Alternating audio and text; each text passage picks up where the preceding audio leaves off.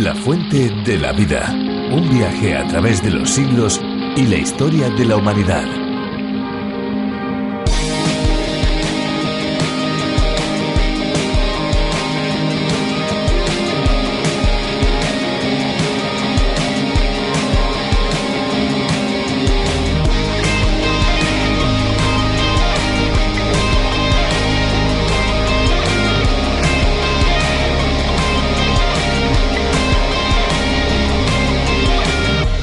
La falta de agua potable causa la muerte de 4.500 niños al día, en su mayoría pertenecientes a los países en vías de desarrollo. De todas las crisis sociales y naturales que debemos afrontar los seres humanos, la de los recursos hídricos es la que más afecta a nuestra propia supervivencia y también la del planeta.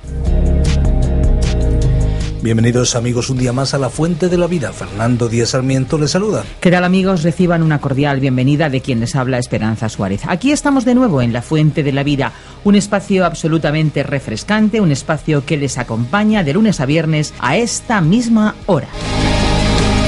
Saben que tenemos un teléfono para todos aquellos que se quieran poner en contacto con nosotros, pues tomen nota, 91 422 0524 y también una dirección postal para los que lo prefieran, apartado 24081, código postal 28080 de Madrid, España. Y no nos olvidamos de aquellos a los que les gusta la tecnología. Si desean enviarnos un correo electrónico, lo pueden hacer a info arroba radiocadenadevida.com info arroba radiocadenadevida.com Pero les diré algo más. Si desean escuchar directamente alguno de los programas anteriores, lo pueden hacer también en www.lafuentedelavida.com. Ya lo ven, o mejor dicho, ya lo oyen. Tienen unas cuantas opciones para comunicarse con nosotros y también, si lo desean, pueden solicitar las notas y bosquejos de la Fuente de la Vida. Solo tienen que pedírnoslo y nosotros se lo enviaremos completamente gratis. ¿Sabes por qué lo enviamos gratis? Pues porque hay muchos amigos que de una manera desinteresada y generosa apoyan este programa económicamente. A todos ellos, desde estos micrófonos, les damos las gracias y, por supuesto, les saludamos. Muy bien, Esperanza, pues si te parece, este es el momento para escuchar una canción. La hemos seleccionado especialmente para nuestros amigos. Después volvemos. Claro que sí.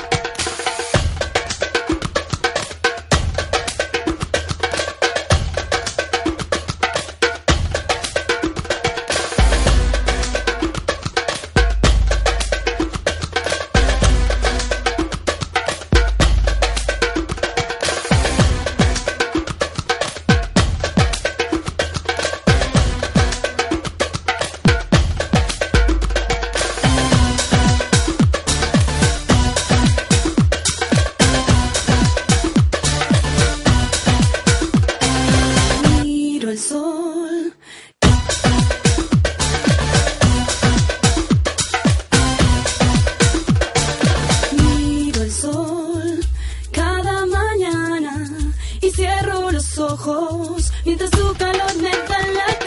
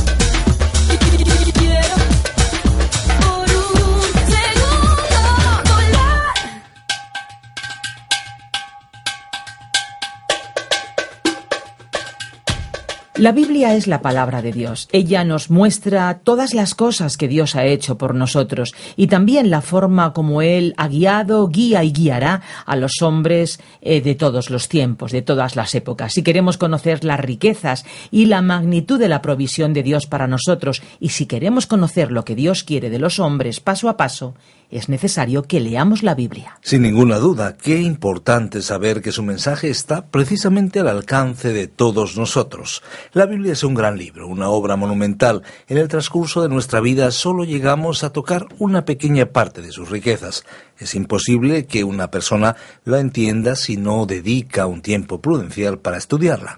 Nosotros hoy vamos a estudiarla. Vamos a ir en la exposición hasta los capítulos 31 y 32 del libro de Éxodo.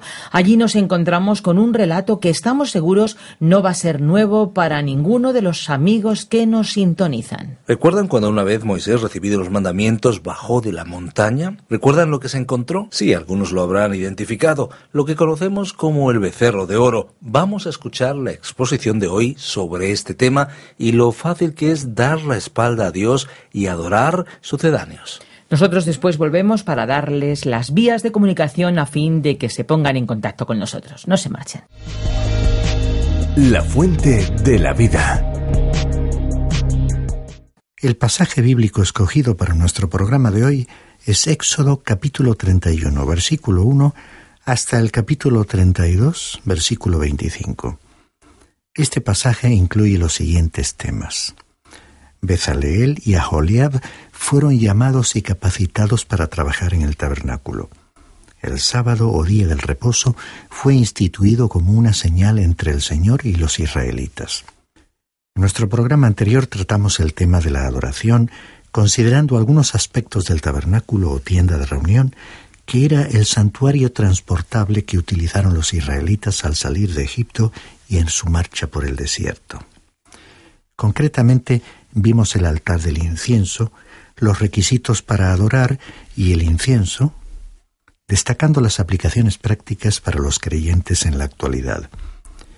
En el primer párrafo de nuestra lectura de hoy se detalla el llamado a los artesanos controlados por el Espíritu de Dios. Este capítulo parece una especie de intervalo entre la entrega de la ley y las instrucciones sobre el tabernáculo. Moisés pasó mucho tiempo en el monte Sinaí recibiendo todas las indicaciones necesarias, y los israelitas se impacientaron mientras esperaban su regreso. Este capítulo nos informa sobre los artesanos que construyeron la tienda de reunión y de manera especial sobre uno de ellos en particular, que había sido distinguido con una capacidad específica para fabricar los elementos del mobiliario, especialmente los muebles más difíciles. Leamos los versículos 1 al 6.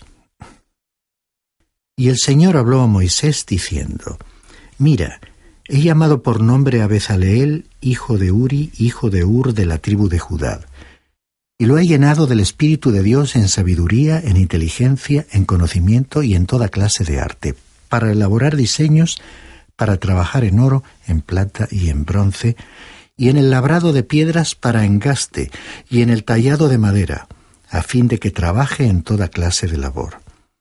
Mira, yo mismo he nombrado con él a Aholiab, hijo de Ahisamac, de la tribu de Dan, y en el corazón de todos los que son hábiles he puesto habilidad a fin de que hagan todo lo que te he mandado.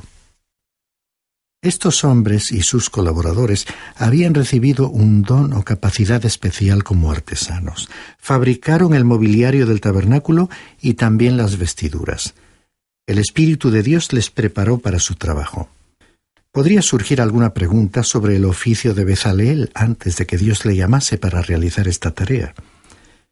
Yo creo que su oficio era la artesanía y que él trabajaba el oro, la plata y otros materiales delicados. Pero él recibió un don especial de Dios para hacer la obra que le había encomendado. En mi opinión, una persona debiera trabajar en aquello para lo cual se ha preparado, a menos que Dios disponga las cosas de otra manera. Y esa debiera ser la regla a seguir por cada uno que esté dispuesto a realizar un servicio para Dios porque por una parte algunos parecen dispuestos a ir más allá de los dones que Dios les ha dado, traspasando los límites de su propia vocación y preparación. Y por otra parte, hay quienes descuidan los dones recibidos por Dios para ocuparse de tareas que les atraen más desde un punto de vista humano. La capacidad de Bezaleel era esencial para la construcción del tabernáculo. También a ti Dios te dará un don que desarrollará los talentos que posees. Dios nos concede dichos talentos o capacidades, pero quiere que se los dediquemos a Él. Y debemos permitir que el Espíritu Santo nos tome y nos utilice. No todos tenemos los mismos talentos y dones, y hay cierta impresión errónea por parte de algunos que piensan que si no pueden ejercer ciertas funciones públicas, quedan fuera de la esfera del servicio a Dios hay muchísimos dones que Dios concede a los seres humanos para que puedan servirle. Queda librado a cada persona el determinar cuál es su don o capacidad personal. Sea cual fuere el don que Dios te ha dado, a Él le agradará que su espíritu lo tome bajo su control y lo utilice para su servicio. El párrafo siguiente nos explica cómo fue el día sábado o día del reposo convertido en una señal. Leamos los versículos 12 al 17. Y habló el Señor a Moisés diciendo, Habla pues tú a los hijos de Israel diciendo, De cierto guardaréis mis días de reposo, porque esto es una señal entre yo y vosotros por todas vuestras generaciones, a fin de que sepáis que yo soy el Señor que os santifico.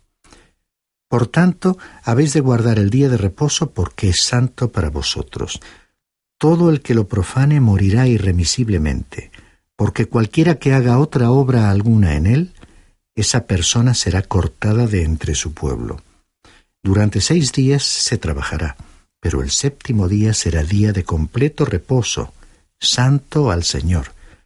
Cualquiera que haga obra alguna en el día de reposo morirá irremisiblemente. Los hijos de Israel guardarán, pues, el día de reposo celebrándolo por todas sus generaciones como pacto perpetuo. Es una señal entre yo y los hijos de Israel para siempre, pues en seis días el Señor hizo los cielos y la tierra, y en el séptimo día cesó de trabajar y reposó. Este es un tema importante y profundo que debemos considerar, el del día del reposo, y es un asunto que muchos pasan por alto. El día del reposo fue dado al ser humano inmediatamente después de la creación y fue cumplido universalmente. Estaba basado en el reposo que Dios disfrutó después de su obra de creación. Cuando llegamos al sistema de la ley de Moisés, vemos que Dios lo convirtió en uno de los diez mandamientos para los israelitas, según Éxodo capítulo 20 y versículo 8. Era la señal del pacto que convirtió a Israel en una teocracia era una prueba del compromiso de la nación con Dios. Si no guardaban el día santo, el castigo sería la separación de la congregación, lo que probablemente resultaría en muerte. En ese momento, Dios afirmó con claridad que el sábado era sólo para los israelitas. En cuanto al cumplimiento del día del reposo en tiempos posteriores, diremos que como Jesucristo resucitó de los muertos el primer día de la semana, desde el principio la Iglesia se reunió en el primer día de la semana. Y en ese día nació la Iglesia, pues el día de Pentecostés se celebró el día siguiente al sábado. Llegamos así a Éxodo capítulo 32, versículos 1 al 25. Este pasaje incluye los siguientes temas: el becerro de oro, la ley quebrantada y la intercesión de Moisés. El primer incidente de este relato fue el relacionado con el becerro de oro.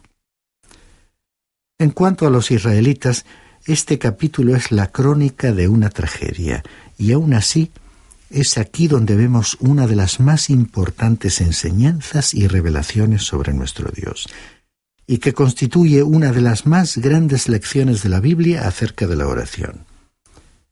Leamos el versículo 1.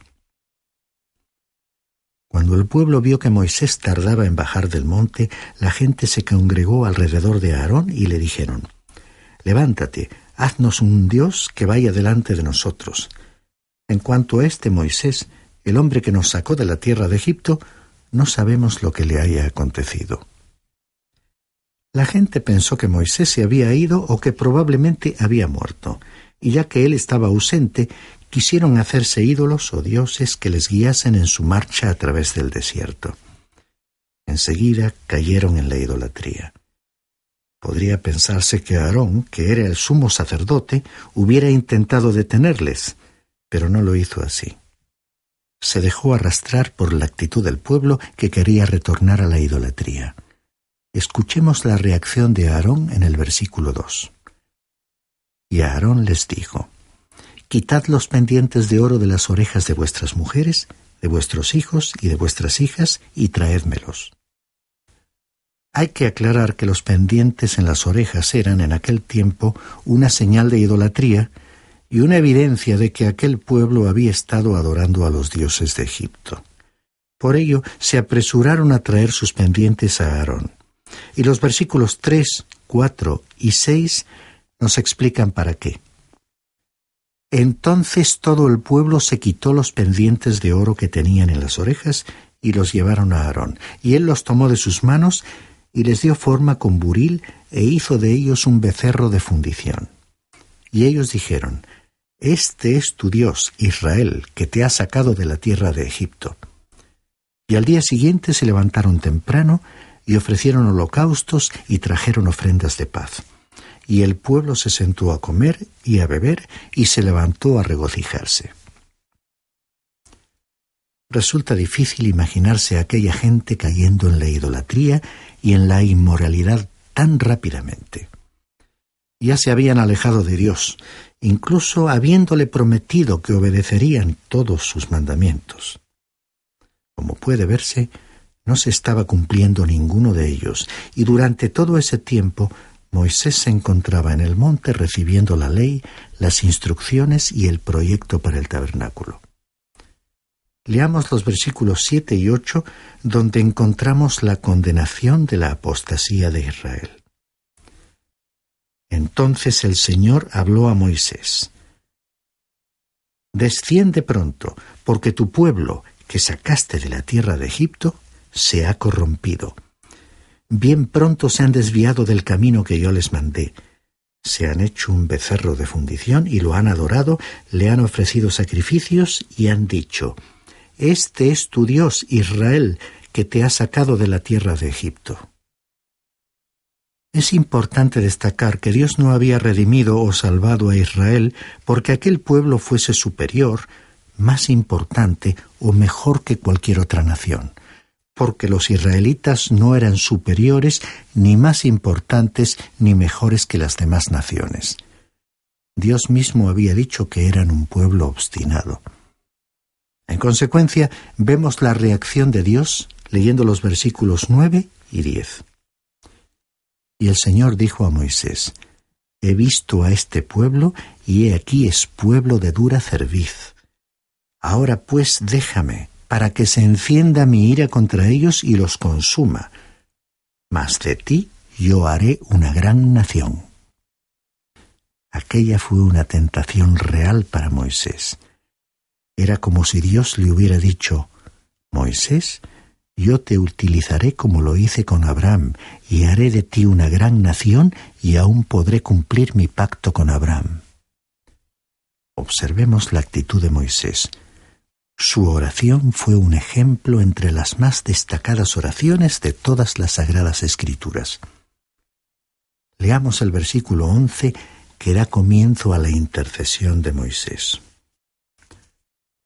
Entonces Moisés suplicó ante el Señor su Dios y dijo, Oh Señor, ¿por qué se enciende tu ira contra tu pueblo que tú has sacado de la tierra de Egipto con gran poder y con mano fuerte? Dios le había dicho a Moisés, Desciende pronto porque tu pueblo que sacaste de la tierra de Egipto se ha corrompido. Entonces Moisés le respondió a Dios osadamente y le dijo, yo no recuerdo haber sacado a ningún pueblo de la tierra de Egipto, y además ellos no son mi pueblo, son tu pueblo. Tú les quitaste de Egipto y lo hiciste con poder. Yo no hubiera podido hacerlo. ¿Te imaginas estar hablando con Dios de esa manera? Esto nos lleva a reflexionar sobre la inconveniencia de expresarnos con hipocresía cuando oramos a Dios. Al hablar con Dios, debemos dirigirnos a Él con honestidad, con franqueza, lo cual es compatible con el respeto que Él merece. Continuemos escuchando aquella oración ejemplar de Moisés. Dice el versículo 12.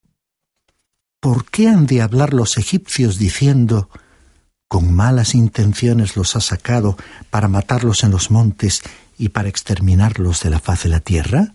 Vuélvete del ardor de tu ira y desiste de hacer daño a tu pueblo.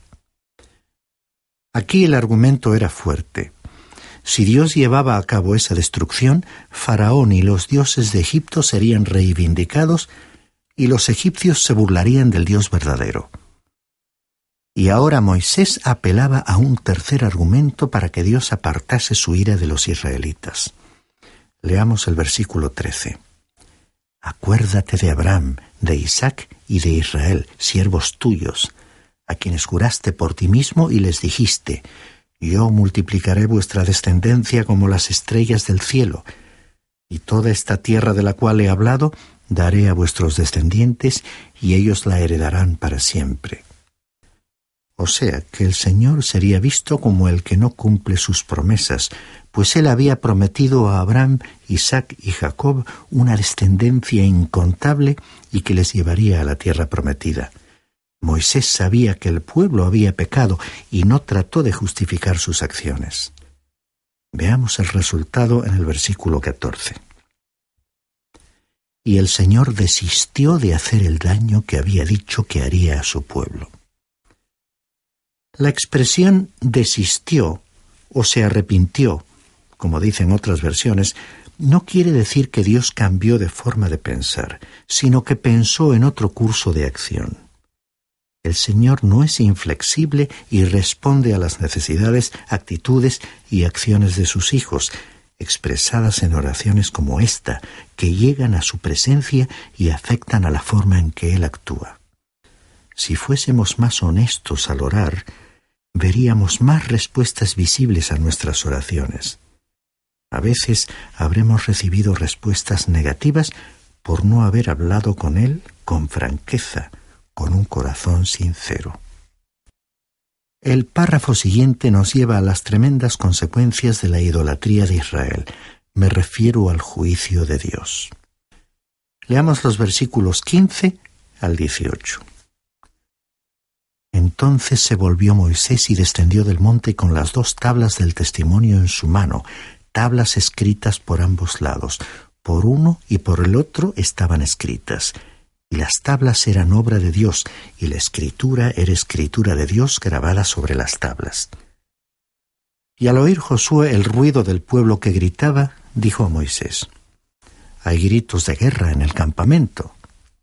Pero él respondió, No es ruido de gritos de victoria, ni es ruido de lamentos de derrota, sino que oigo voces de canto los israelitas estaban pasando por momentos de gran excitación en su adoración del becerro de oro, mientras en su actitud de rebeldía e idolatría pecaban contra su Dios. Los versículos 19 al 21 nos muestran la irada reacción de Moisés. Y sucedió que tan pronto como Moisés se acercó al campamento, vio el becerro y las danzas, y se encendió la ira de Moisés y arrojó las tablas de sus manos y las hizo pedazos al pie del monte, y tomando el becerro que habían hecho, lo quemó en el fuego, lo molió hasta reducirlo a polvo y lo esparció sobre el agua, e hizo que los hijos de Israel lo bebieran.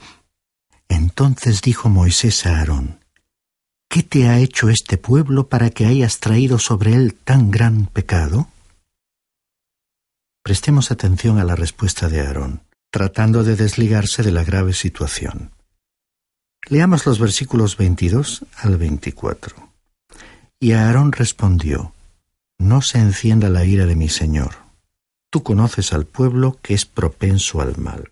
Porque me dijeron, Haznos un Dios que vaya delante de nosotros, pues no sabemos qué le haya sucedido a este Moisés, el hombre que nos sacó de la tierra de Egipto.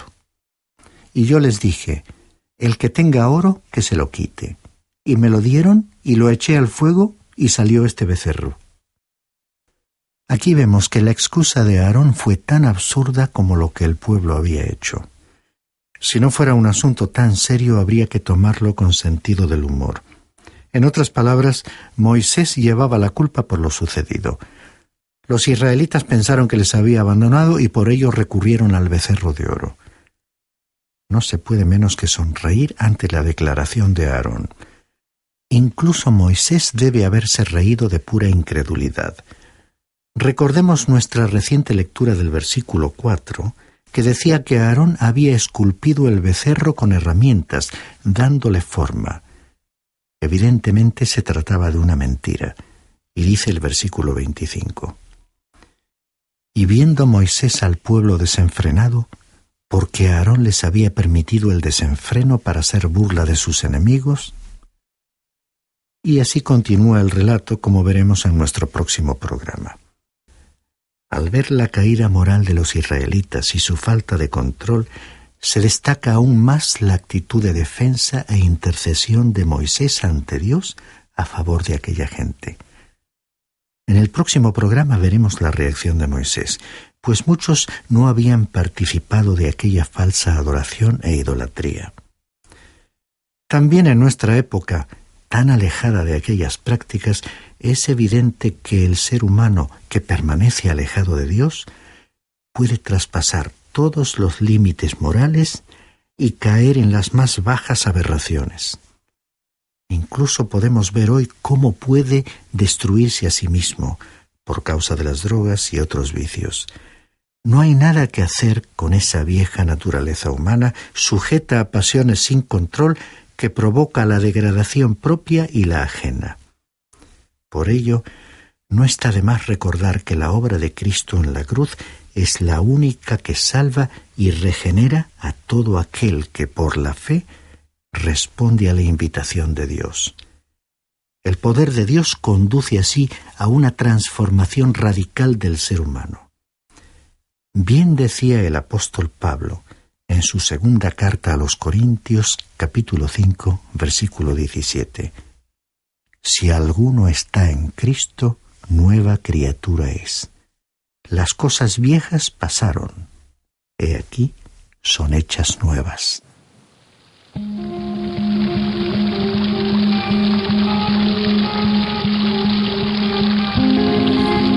Esperamos que con la exposición de hoy algunas interrogantes que tal vez algunos de nuestros amigos tuvieran se hayan solventado. De cualquier manera, hay mucho más que tenemos preparado para sucesivos espacios que estamos seguros serán de su provecho. No queremos marcharnos sin decirles que La Fuente de la Vida es un programa basado en el espacio de John Vernon McGee a través de la Biblia, un programa que se emite en más de 80 países por todo el mundo. Y que para España ha sido adaptado y traducido por Virgilio Bagnoni y producido desde nuestra radio cadena de vida. Hemos llegado hasta aquí, amigos. Recuerden que si lo desean pueden llamarnos al teléfono 91 422 0524, 91 422 0524, o bien pueden escribirnos a info arroba radiocadenadevida.com, info arroba radiocadenadevida.com. Y toda la información está en www.lafuentedelavida.com. Nosotros les dejamos ya, pero lo hacemos con un desafío. Hay una fuente de agua viva que nunca se agota. Beba de ella.